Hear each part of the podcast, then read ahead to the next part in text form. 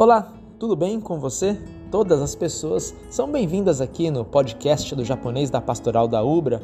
Vamos falar hoje sobre beleza, Cristo e amor.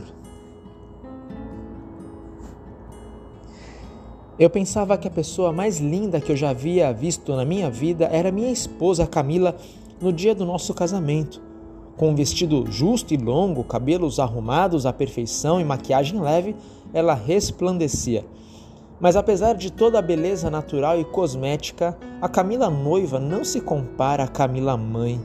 A pessoa mais linda que vi na vida, na verdade, é a minha esposa, não como noiva, mas brincando com nossas filhotas, toda descabelada, sem maquiagem, brincando de pula-pula, com uma menina de seis anos e um bebê de sete meses.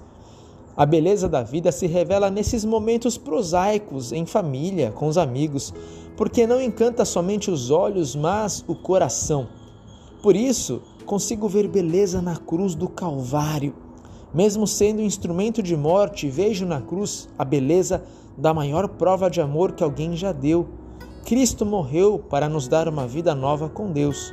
O texto do profeta Isaías, capítulo 53, diz que não havia beleza em Jesus como ovelha que vai ao matadouro, ele foi levado à cruz.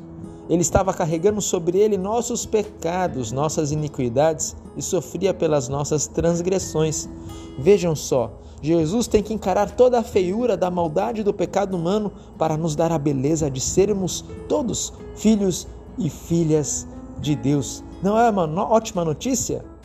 Envie sua mensagem, seu pedido de oração para mim, para o telefone, o WhatsApp também, número 51 3477 9282 51 3477 9282. Que Deus abençoe você, uma ótima semana de trabalho. Bênçãos do Pai.